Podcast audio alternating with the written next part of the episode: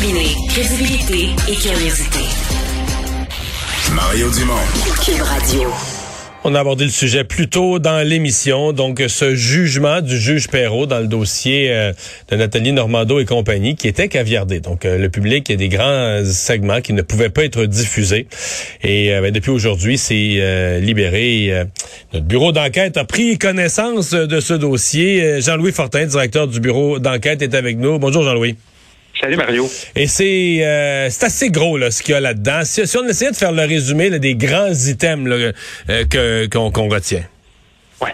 Ben, tu l'as dit, c'est qu'on savait que Nathalie Normando et Marc-Yvan Côté avaient eu un arrêt des procédures, mais avant cet après-midi, je n'étais pas capable de te dire pourquoi. Là, je le sais, puis c'est assez troublant euh, pour l'appareil policier, ce que le juge André Perrault écrit. Essentiellement, euh, le juge André Perrault allègue des inconduites graves euh, concernant Robert Lafrenière, l'ancien patron de l'UPAC. Là, il y, a beaucoup d'acronymes, beaucoup d'événements. je vais essayer de présenter ça de la façon la plus, simple possible. Quand Nathalie Normando et Marc-Yvan Côté sont accusés en 2016, euh, bon, évidemment, ça a traîné en longueur. Il y a eu toutes sortes de, de requêtes. Un an plus tard, je sais pas si tu te rappelles, à l'Assemblée nationale, euh, Robert Lafrenière était venu dire, on va trouver le bandit qui a fait des fuites d'informations. Oui, parce qu'il y avait eu des fuites majeures dans Machuré. C'est ça. Mais, dans mais pas juste dans Machuré, là, dans Machuré, qui était en enquête sur le Parti libéral, dans Joug hier, qui était en enquête euh, sur Nathalie Normando, des reportages euh, dans la presse, à Radio-Canada, ici chez Québécois, un peu partout. Et donc, Robert Lafrenière promettait de trouver les auteurs des fuites. Et ce que le juge Perrault dit aujourd'hui, c'est que le fameux projet A, donc l'enquête que Robert Lafrenière a lancée, c'était ni plus ni moins qu'une enquête bidon. Puis là, enquête bidon, c'est pas moi qui le dis, c'est en guillemets, c'est dans le jugement. Euh, une enquête qui aurait entraîné le système judiciaire, ouvre les guillemets, sur des fausses parce que la réalité, la réalité, c'est que c'était pas des fuites. Parce qu'on on imagine toujours d'une fuite. Tantôt, je, blaguais un peu LCN, mais tu sais, un employé mal intentionné qui reste le soir, la nuit, qui marche à quatre pattes dans le bureau pour voler des documents, là, euh, c'était pas ça pantoute, là. Ben, ben non. Selon ce que euh, le juge écrit, parce que il faut savoir que maintenant, il y a une enquête sur l'enquête, c'est-à-dire qu'il y a une enquête sur ce projet bidon lancé par Robert Lafrenière. Et ce que cette enquête-là démontre aujourd'hui, c'est que ça aurait été, selon euh, le juge, Robert Lafrenière et ses acolytes eux-mêmes qui auraient été responsables d'un grand nombre de fuites là-dedans. Euh, Il parle presque d'un système pour orchestrer des fuites, là. Ben, euh, c'est ça, et qui aurait donc entraîné le système judiciaire sur des fausses pistes.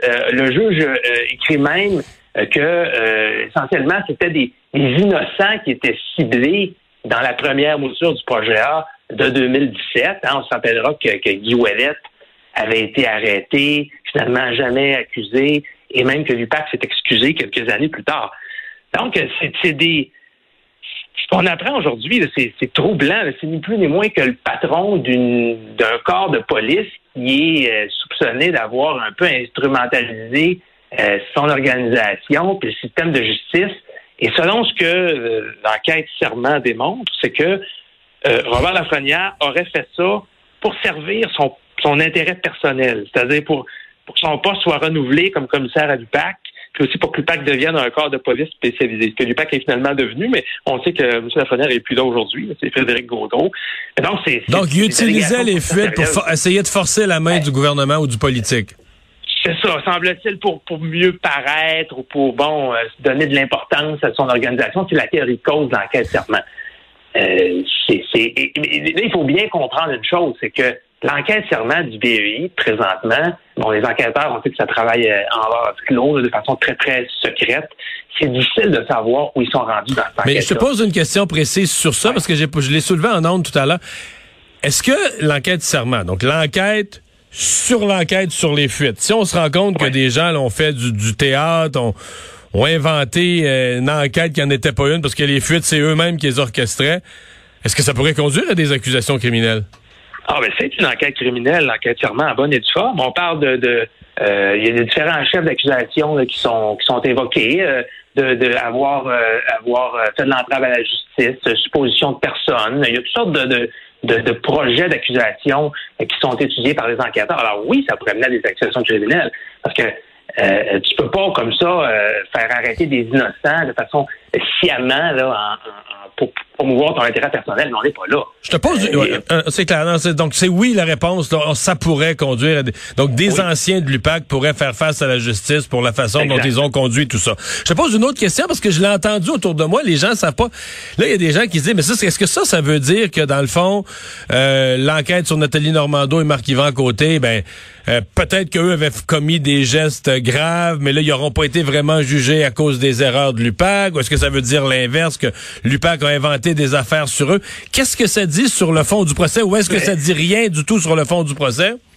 Ça dit rien sur le fond du procès. Il y avait des preuves qui avaient été amassées concernant Nathalie Normando, concernant Marc-Yvan Côté, qui n'ont jamais été présentées devant le juge, qui n'ont jamais été jugées sur le fond.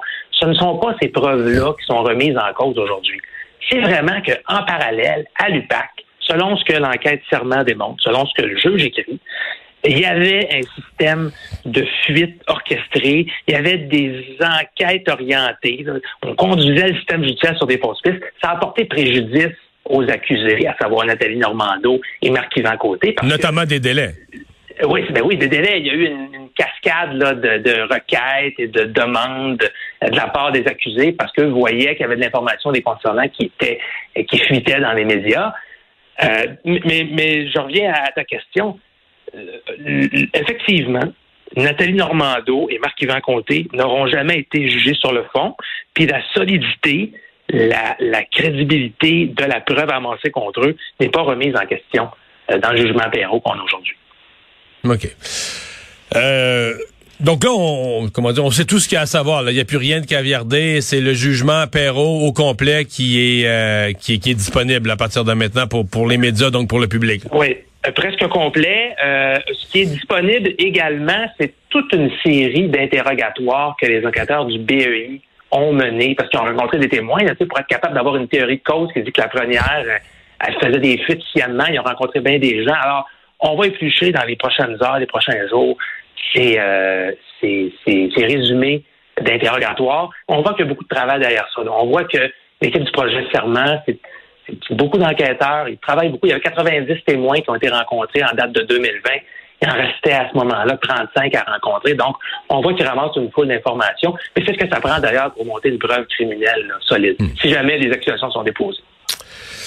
Ouais, j'ai l'impression, Jean-Louis, qu'on va revoir et réentendre dans les prochains jours la déclaration à l'Assemblée nationale en commission plénière de Robert Lafrenière qui disait très, très durement, alors on va trouver, c'est quoi le mot, le pourri ou le... Le bandit. Le bandit. On va trouver le bandit qui aurait fait ça. Qui aurait fait, qui aurait, qui aurait procédé à ces coulages-là. Eh ben, merci beaucoup, Jean-Louis. Ça faisait Mario. Au revoir. On va s'en reparler. Certainement, on s'arrête. Au revoir.